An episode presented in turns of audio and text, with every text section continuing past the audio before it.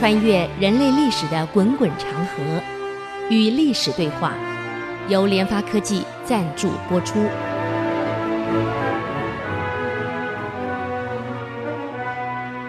各位听众、好朋友们，啊，大家好，我们这里是 I E C 之音广播电台 FM 九七点五，您所收听的节目是《与历史对话》，我是刘灿良。上礼拜呢，给各位介绍到蒲松龄写了一段有关蟋蟀的故事，来讽刺这个明宣宗时代老百姓到底是为了蟋蟀啊有什么委屈。当然写的是是用用这种小说的方式啊，而且带有鬼神的这种方式来写的啊。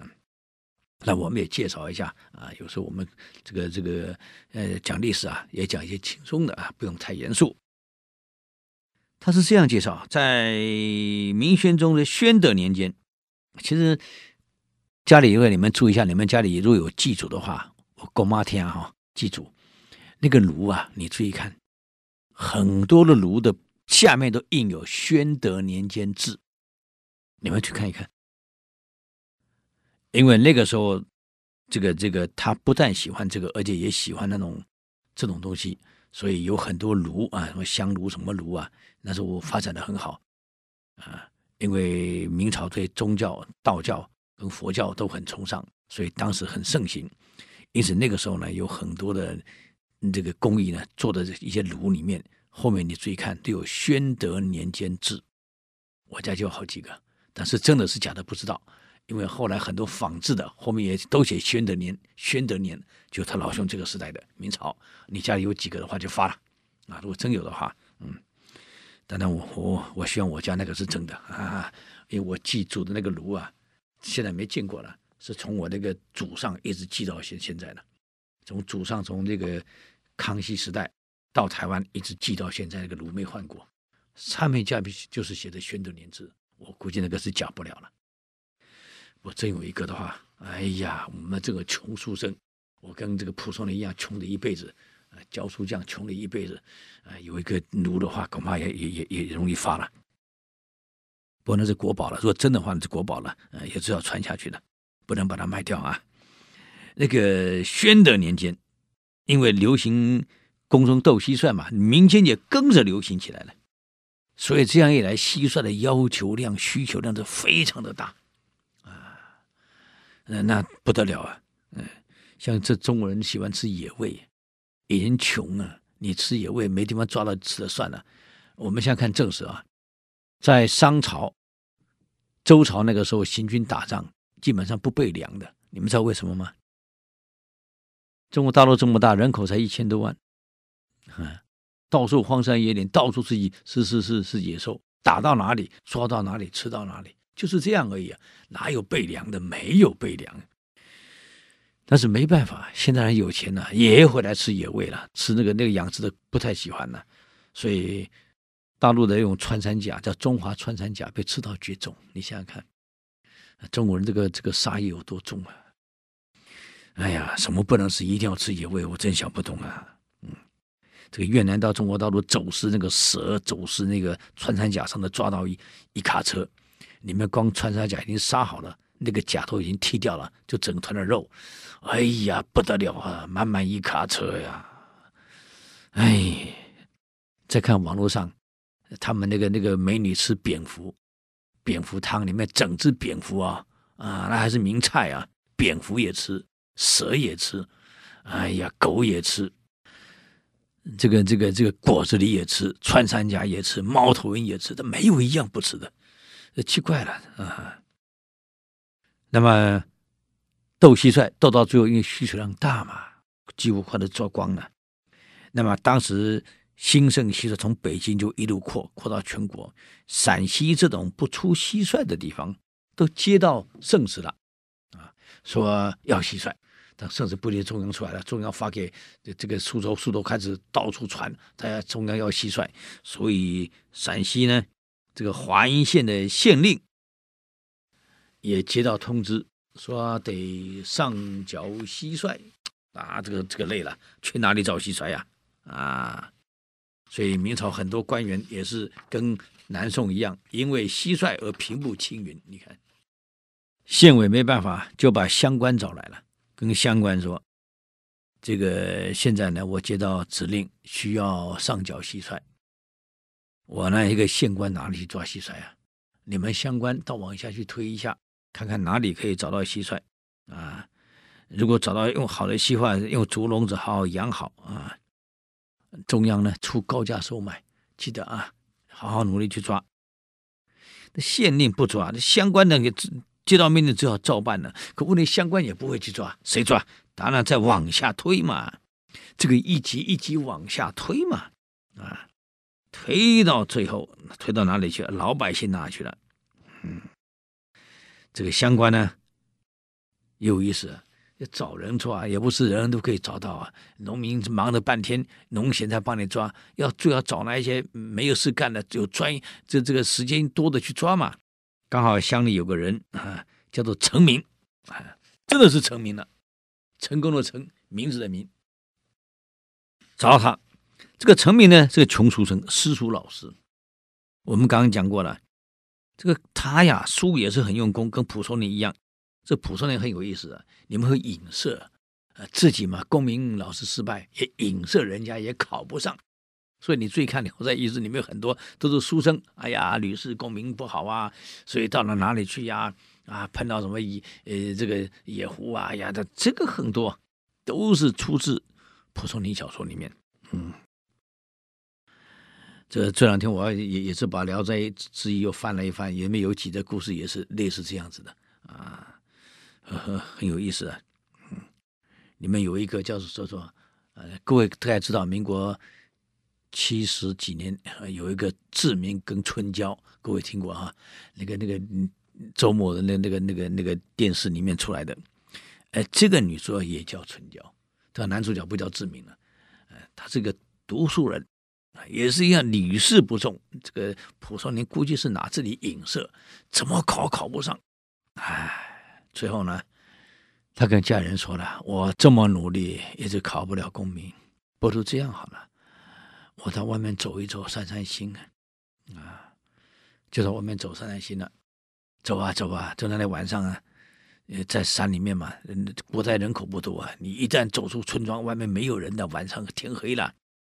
根本没有人啊，那怎么办？嗯，那走走走走，哎，看到有个地方好像个破庙的样子，有一点灯光，他就进去了。进去以后呢，哎，没没没有人啊啊，反正回家也找不到家了，晚上就这么过夜算了。就在庙里面呢有稻草，就坐在草上堆里面睡。迷雾中呢，有人有人在一个人站在旁边看他。那眼睛很利、啊，脸是尖的呀、啊，三角形的、他一迷目一看了，吓坏了，吓昏了。啊，等他醒来呢，哎，这个很好的床上，一个人睡在床上很舒服。嗯，两个姑娘对着他笑。嗯，一个就自我介绍，我叫春娇啊。这个这个因为身体不好，所以呢，家里呢安排我在这里这里呢养生啊，这里环境好嘛。旁边就有河河流，有溪流，在那边养生。昨天看到公子你呢昏倒在破庙里面，我把你带回来啊，你总算醒了。这书生呢，哇，一看，我这女孩怎么这么漂亮，非常漂亮。他说至少是读书人，也不敢太随便。想一想啊，我该回去了，外面刚好雷雨，雷雨交加，也回不了，那怎么办？只好住下来了。就这样，呃，一住就住了。大半个月了，跟女孩子关系很好了，就变成夫妻一样了。嗯，后来这个老兄呢，就把这个春娇呢带回家给家人看，他很高兴啊，说要跟他结婚。嗯，家里也很高兴啊，带一个知书达理的姑娘回来，因为两个人住在那里的时候，那女孩子也很喜欢读书，两个一起讨论书，一起讨论看书，哎，很好嘛，哎，有共同的话题，共同的嗜好。就带回家以后呢发生什么事我们休息一下等会再回来与历史对话。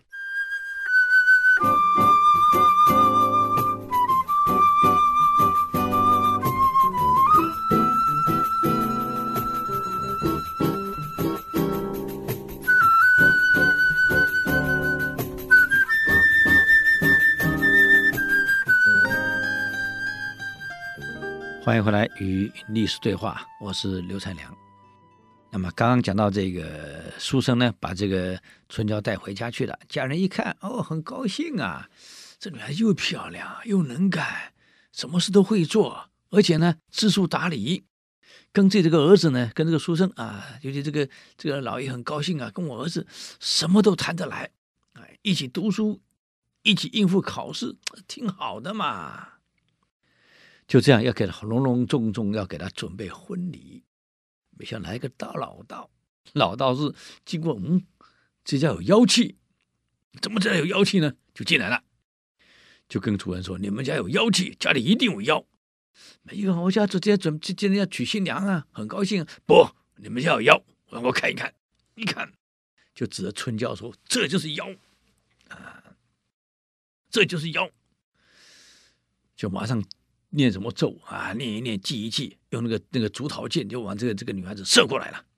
啊，这个春娇一下子呢变成一条狐狸了。你看，啊，不见了，跑了。嗯，这书生呢本来要结婚的，现在没有结婚成了，他很生气啊，骂这老道：“嗯，你把我的妻子变成一条狐狸，她根本就不是狐狸，是你把她变成了。我已经跟她生活了一个月了。”他哪里是狐狸啊？身上也没有狐臭啊。嗯，这道道道士说：“哎呀，你被他迷惑了，走了。”这书生呢，从此一病不起，相思病好痛苦啊，已经快死了。冥冥中，哎，就听到个声音啊，春娇跟他讲话了啊，相公，如果你真的还念着我，你今天下午呢，哎，到十八里坡来。我在那边等你。这个这个书生呢，一梦醒来，匆匆忙忙啊，衣服一穿，马一骑，就往十八里坡去了。家人拦也拦不住啊。到了十八里坡呢，下了马，哎，终于看到有一个小庙，他就进去了。哎呀，春娇就在里面，两个抱在一起哭啊，各位啊。春娇跟他说了：“相公，我并不怪你。”书生说：“你跟我回家，我们马上就就就就成婚。”啊不，啊，既然已经点破了，我们不是同一道的，不可以。啊，你回去好好读书，一定会有功名。我还是会跟你在一起的，你赶快回去读书。书生回来读书了，终于考上进士了。考上进士以后呢，哎，人家来说亲，他死不答应，他就想着春娇。哎呀，死说活说，父母死说活说，人家死说活说，啊，最后呢，这个这个他答应了，就成亲了，啊，新娘长怎么样不知道，等结婚那一天，啊，把他的那个盖头掀起来，一掀开来，他愣住了，怎么长得跟春娇一模一样，讲话声音态度举止完全一样，啊，难怪春娇说我们还会在一起的。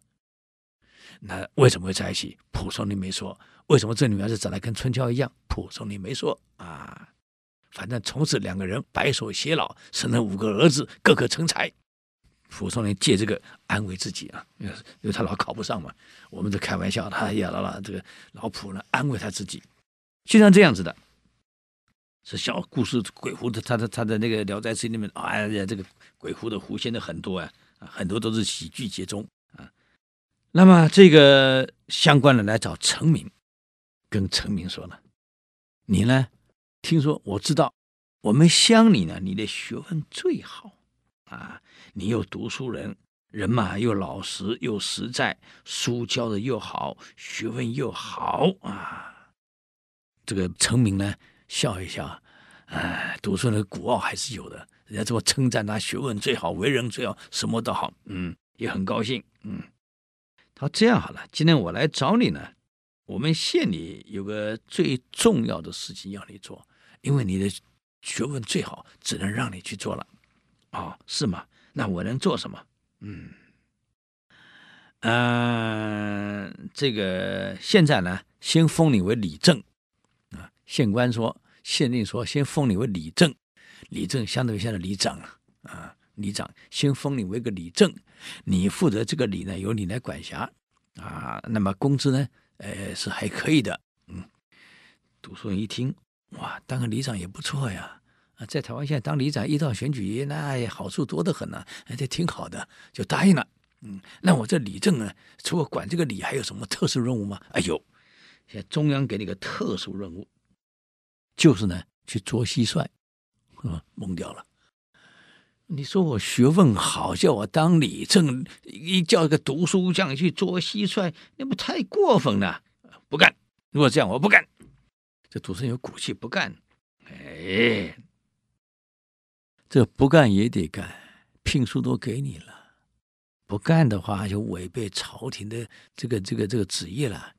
你要晓得，当时太祖建国的时候，征召人才不干，那是什么下场？你读书人应该很清楚的。现在中央征召人才，说你学问好啊，一定能抓到好蟋蟀啊。现在让你去抓蟋蟀当里正，你就当不当，那你只要触犯法令了。哎呀，这个陈民没办法啊。也只好接下来了，每天躺在床上想，当里正叫我抓蟋蟀，我又不是生物系毕业的啊，也不是昆虫系毕业的，我抓什么蟋蟀？我去哪里抓？一辈子没抓过，没玩过，没斗过，我哪知道蟋蟀好坏啊？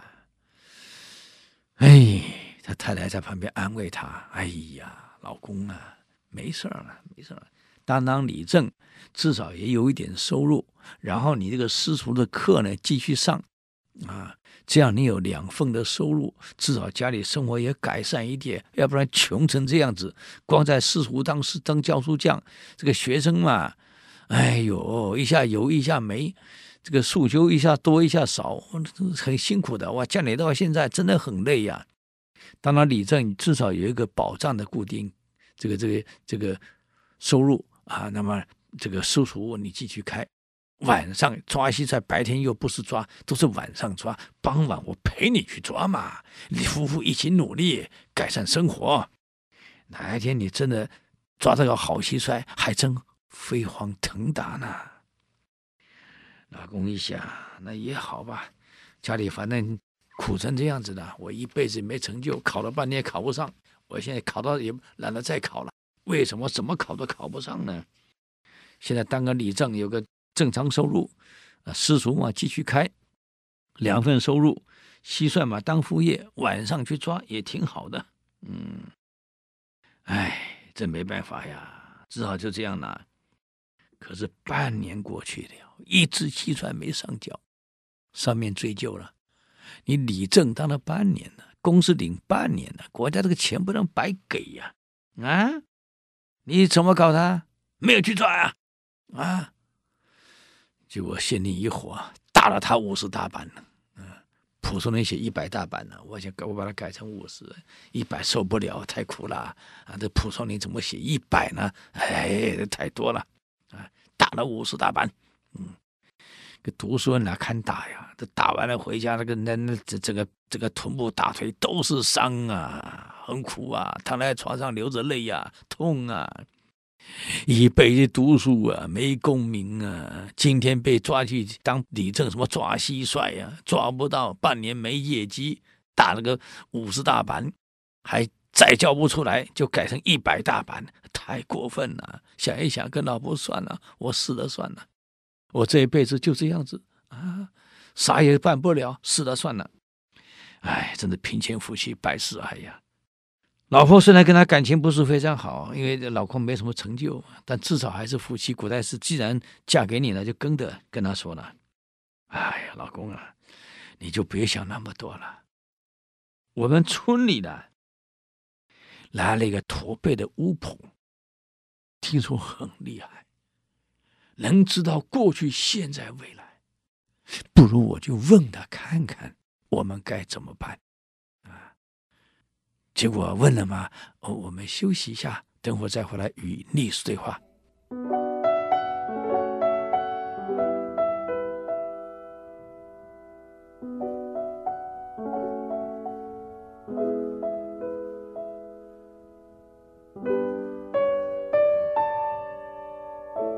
欢迎回来与历史对话，我是刘灿良。我们继续看蒲松龄写的《聊斋》里面的有关。这个宣德年代的这个蟋蟀情形，刚刚讲到陈明呢的老婆跟他讲了，不如这样，我去问一下那个驼背的巫婆，听说很厉害，很灵，有神通。哎，老婆呀，我是个读书人，子不欲怪力乱神，这种怪力乱神，你怎么去相信他？老公啊，事到这个节骨眼呐、就死马当活马医吧。你倒还在执着那个？好吧，那就这样吧。不然就问问看，为什么这样子？如没结果，我看就死了算了，这一辈子就辜负你了。你去吧。好了，这个陈太太呢，我们这个陈明的夫人呢，就匆匆忙忙来了。哇，那人好多呀！在这个这个驼背巫婆门门，还有一个一个一个宫那个小宫啊，这是我们台湾的这个什么宫什么宫，很小，一个帘遮住，他人在里面，你看不到他。你在外面呢，必须要先烧香磕头礼拜完了啊，然后把你想问的问题讲一外面讲完，他就会递出纸条，答案告诉你。每一个人都点了香，哎呀，磕头啊，礼拜、啊，完了，最后说我要问问什么问题呀、啊？对方呢就说塞个纸条出来，一看，哦，好高兴啊，兴高采烈走了，几乎都很高兴。换到这个陈夫人了，她也讲出了，哎呀，我现在蟋蟀问题呀、如何如何如何，讲出来了。磕头拜完了，问题讲完，哎，递个纸条出来了，这打开一看，一个字没写。嗯，画了一个庙，啊，跟你画了个庙，呃，庙的后面呢有个小小山，小山呢有很多的这个奇怪的石头，哎呀，一座一座的，嗯，还有一只癞蛤蟆，还有一只蟋蟀，就在那那个小石点那那个地方，哎呀，这个不是这神婆告诉我呀，原来这里才会有蟋蟀呀。她老公不是没抓，每次下课以后都到丛里面、草丛里面到处抓，还有没被个没被蛇咬，抓了半年没抓到，挨了三十大五十大板。哎，今天呢求完了回家了，就给老公看。老公是读书人，一看，嗯，我明白了，这个是仙佛在告诉我蟋蟀的地方在哪里。这样，夫人，既然有地方了。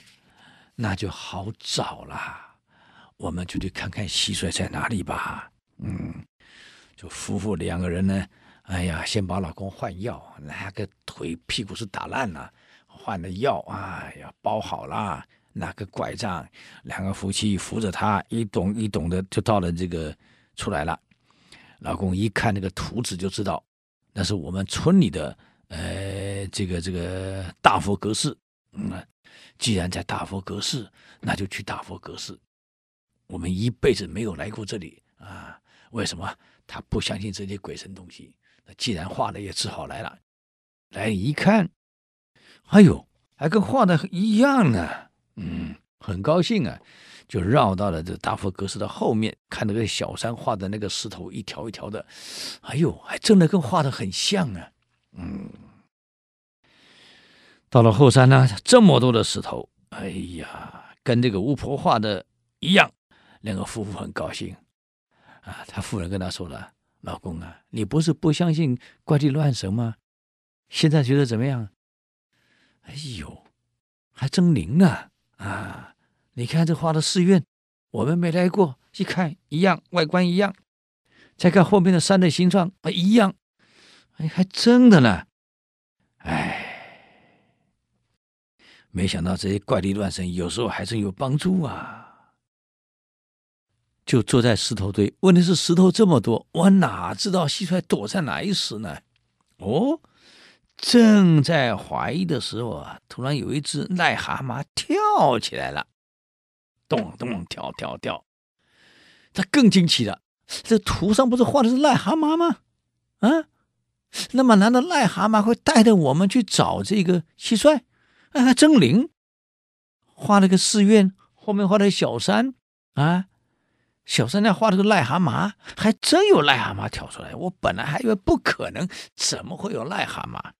就夫妇两个人跟癞蛤蟆一跳一跳一跳，哎，这蛤蟆跳跳跳，跳到草丛里面一钻，石缝里不见了。哎呀，这个这个，我们这个成名说了一句话，跟老婆说：“夫人，这分明是仙佛在指点我们，派癞蛤蟆来引路啊！他在这草丛的石缝里跑进去了，应该就在这里面有。”老婆说：“哎呀，你不是不相信的吗？怎么你现在会说这个话？没办法呀，死马当活马医呀，不然怎么办呢？交不了差呀，下回可是一百大板呐！你没打过，你不知道啊。那五十板打下来，可要我老命啊！嗯，找吧，就把草丛拨开，就按着这个缝里面挖挖挖挖挖。哎呀！”就挖开呢，一个小石穴。这个石穴里面呢，到底是什么东西呢？就拿草根在那边，在里面摇摇摇摇，看看有没有什么东西，也没有啊啊！但是听到里面有动静，很显然，这小石缝这个小洞里面有东西，就有动静啊！就跟跟夫人说：“这里带了水壶，带了没有？带了，灌水啊！”其实抓蟋蟀是要灌水的，我们小时候灌过知道啊。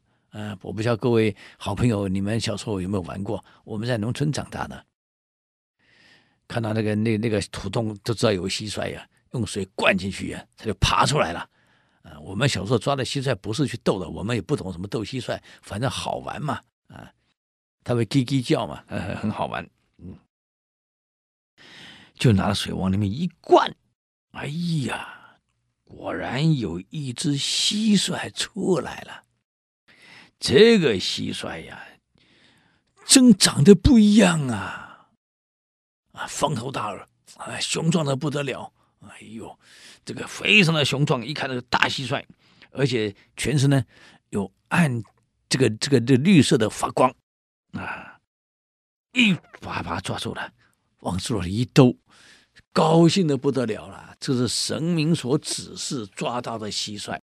既然是神明指示抓的蟋蟀，那肯定不得了，这一定是个能征善战的蟋蟀啊！就非常高兴，这一定是不得了的蟋蟀，就把这个蟋蟀带回家了，很高兴啊。嗯，这个抓了半年一直没抓到，现在一抓抓这个大蟋蟀王，太逗了。哎呀，赶快喂呀！怕这蟋蟀死了怎么办？好不容易找到这么好蟋蟀，嗯嗯，我们终于否极泰来了。这老婆跟他说：“怎么样？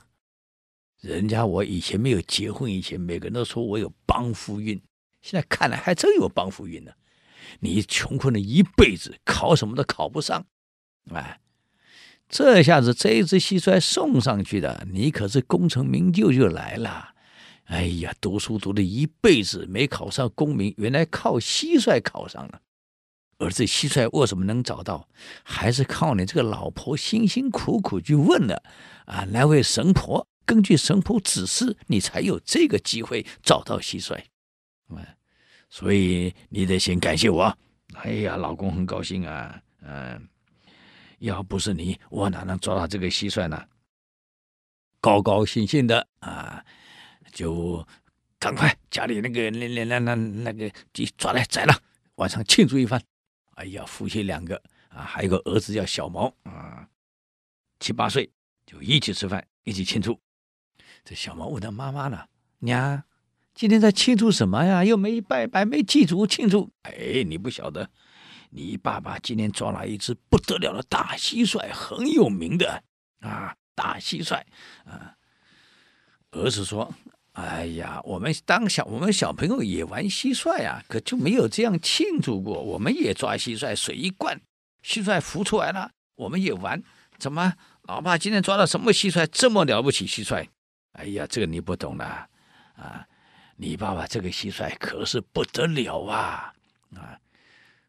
这这个后来这个蟋蟀传出去了，哎，村里有一个人，也有也是专门逗蟋蟀的，啊。他不相信你陈明抓的蟋蟀有多了不起，读书人又不懂啊！他来看看，就看得怎么样呢？哎，我们休息一下，等会儿再回来看蟋蟀。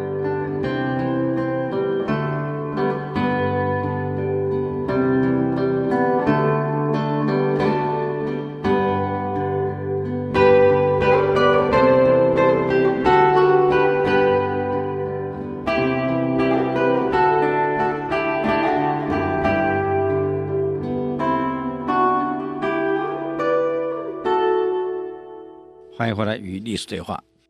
那么刚刚讲到陈明讲这个蟋蟀，村里人来来来一个专门玩蟋蟀，后来一看，哇，一个绿色发光的不得了啊！你这真是名帅呀，很得意。嗯，他儿子小毛在想，我老爸抓这个蟋蟀什么了不起？嗯，我这样也来看一看。嗯，结果跟他妈妈说，我能不能看看？妈妈说不行，这可是任务，要上缴的，怎么怎么那怎么可以看？小朋友不能看。给他儿子看，儿子呢，就等他父母不在的时候偷看，啊，很不幸的，跟我们上次讲的那两个两两个气球一样，盖子一掀开，蟋蟀跳走了，跑了。这下完了，蟋蟀跑掉了啊！娘回来了，一看蟋蟀不见了，啊，小猫在旁边哭，怎么了？我一看就跑了。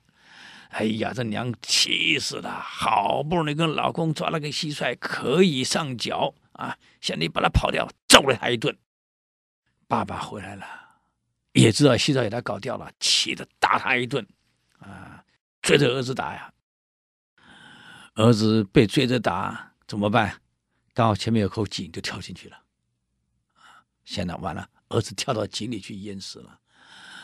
哎呀，本来是愤怒，现在变成悲伤，把儿子捞起来，啊，本来以为死了，原来还有口气，赶快压一压，弄一弄，儿子总算苏醒了，救活了。可救活以后呢，儿子变成呆呆的，变痴呆的躺在那里，什么话都不说，啊，夫妻伤心了两两三天，突然看到家里，哎，有一只蟋蟀跑进来，是黑色的，也很亮。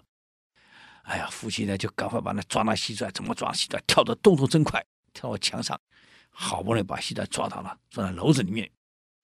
虽然这个前面那一只蟋蟀跑掉了，这只黑蟋蟀没有那一只看起来那么灵光，但是雄壮的不得了啊，嗯，也很厉害啊。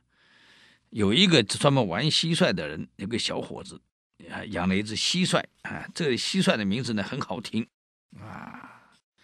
叫做青壳大将军、蟹壳大将军，因为从来没有败绩，就提着蟋蟀来陈明家。听说你也捉来这黑蟋蟀啊，叫黑脸大将军，号称跟张飞一样。哎，我来跟你比比比看。就这样把两只蟋蟀摆在一起，说也奇怪，这个陈明的黑蟋蟀不动，怎么弄它都不动，嗯，怎么也不动。这个这个这个。乡里的这个小子玩蟋蟀，小时候，哎呀，暗笑你这个蟋蟀是没用的，一点用都没有，动都不动，就拿毛去动它，动它，就把这个黑蟋蟀激怒了，啊，一跃飞上去，把他原来的那个那个青壳帅咬住喉咙，一咬就咬咬断了。这乡里这个人呢，后悔死了，我是从来没有败仗的，没想到跟你的黑蟋蟀交锋，一次就没命了。就这样，他高高兴兴的把这只蟋蟀呢上缴上去了。这就叫上缴以后呢，县官呢也很高兴，把这蟋蟀呢上缴到中央了，直接交到我们宣宣宗那里去了。宣宗呢斗蟋蟀，哎呀，看到有人家送来这黑蟋蟀，不晓得好不好，就斗斗看。哇呀，你不要宫里养了上千只蟋蟀啊，全部是不是这只黑蟋蟀对手啊？这个宣宗高兴的不得了啊，非常的疼啊，封他大将军啊，就这样重赏下来了，赏给的县令，县令赏给县官啊，结果我们这个臣民呢也被带去了啊，所以这个这个这个也封了一个小官啊，这个蒲松龄在写自己也封了个贡生，你看 他是被封贡生嘛啊。就这样，这个老兄呢，从这个蟋蟀送上去以后呢，这个当那个小官职，在教书生活也稳定了啊。这说也奇怪，他的儿子啊，昏昏沉沉的，什么记忆都没有了，一个人傻傻呆呆在床上啊。就这么几个月过去了，突然有一天，啊，这孩子突然醒来了，变得好好的了，啊。父母很高兴啊，你清醒了，父亲，我清醒了，啊，我为了陪你那只蟋蟀跳到井里面，我呢就变成了那只黑蟋蟀，灵出去了，还是蒲松龄写的，变成那只黑蟋蟀。你想，那是我变的，所以我就能征善战，打败了所有的蟋蟀，取代被我看跑的那一只蟋蟀。我被送到宫里去了，所以呢，呃，我在宫里表现得很好。那么，既然帮爸爸您已经赢回了功名了，呃，你也有成就了，我在里面呢，也把那么一千多只蟋蟀全部都打光了。现在我该回来了，所以我回来了，宫里那只蟋蟀就会死了。那我也不在了嘛，所以我现在醒来了啊！我只是来告诉父亲，那孩子就是我。一家总算团圆了，喜剧的结果啊，终于喜剧完成。这个蒲松龄写的东西很多，到后来都是喜剧，很有意思啊。好，这个宣宗虽然是玩蟋蟀归玩蟋蟀，可他老兄呢也不耽误国政。嗯，这一天斗完蟋蟀，晚上想一想有事情，还是拜访一下杨士奇。讲过了，前朝留下来的三杨：杨士奇、杨荣跟杨甫。我还我还是去看一看杨士奇，有点事情想问问他。啊，就这样，这个晚上到了，哎，他老兄带了三个随从，就这样到了杨士奇的家来了，敲了门，按了电铃。杨士奇不晓得谁来，谁敲门啊？啊，当然，这个大官三位宰相人不会来开门，家里的这个仆人来开了门，一打开一看，是皇上来了。啊，皇上，你请进，你请进，在客厅坐，赶快通报，皇上来了，皇上来了。杨士奇才赶快穿了正服出来了，给皇上。磕完头，见过礼，很严肃的跟皇上说：“皇上，你晚上到程家有何事吗？”很严肃哦。这个其实宣宗是这样的，他这老兄有个特性啊，他晚上想出去不会让你高兴一下。就像我们上次讲过的，他到牢里看他叔叔啊，看叔叔的目的是让叔叔高兴一下。叔叔如果知道悔过啊，把汉王就放出来给你恢复这这个王位。就没想到用脚跪绊了他一跤，给他摔跤摔跤。哎呀，他当然生气嘛。那这个呢，来看杨士奇，本来让杨士奇高兴的，皇上晚上来你家，也是带两三个随从哎来看你呀，你应该很高兴啊，很惊讶皇上来，怎么一脸这么冷漠呢？啊，他说了，我今天来。看你啊，正好有一件事想请教你，所以特别来。嗯，这个杨士奇的脸色不太对啊，啊，只说了一下：“皇上，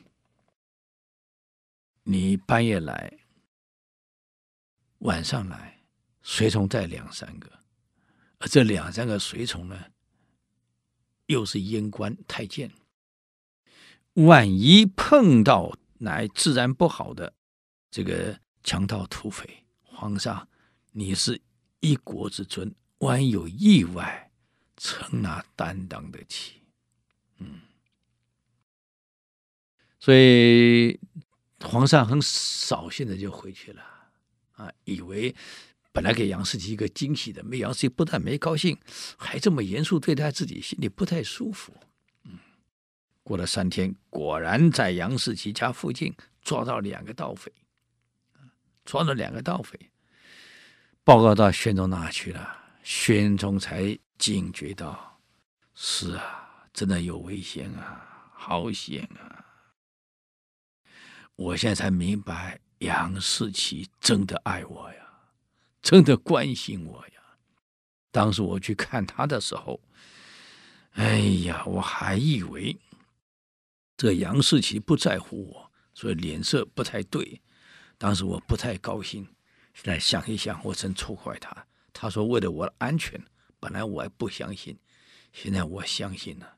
这两个盗匪如果当时出现，我就带两个两个小宦官，哪里是对手啊？嗯，所以这个时候才真感激杨士奇啊。好，我们时间又到了，那么明宣宗很可惜啊。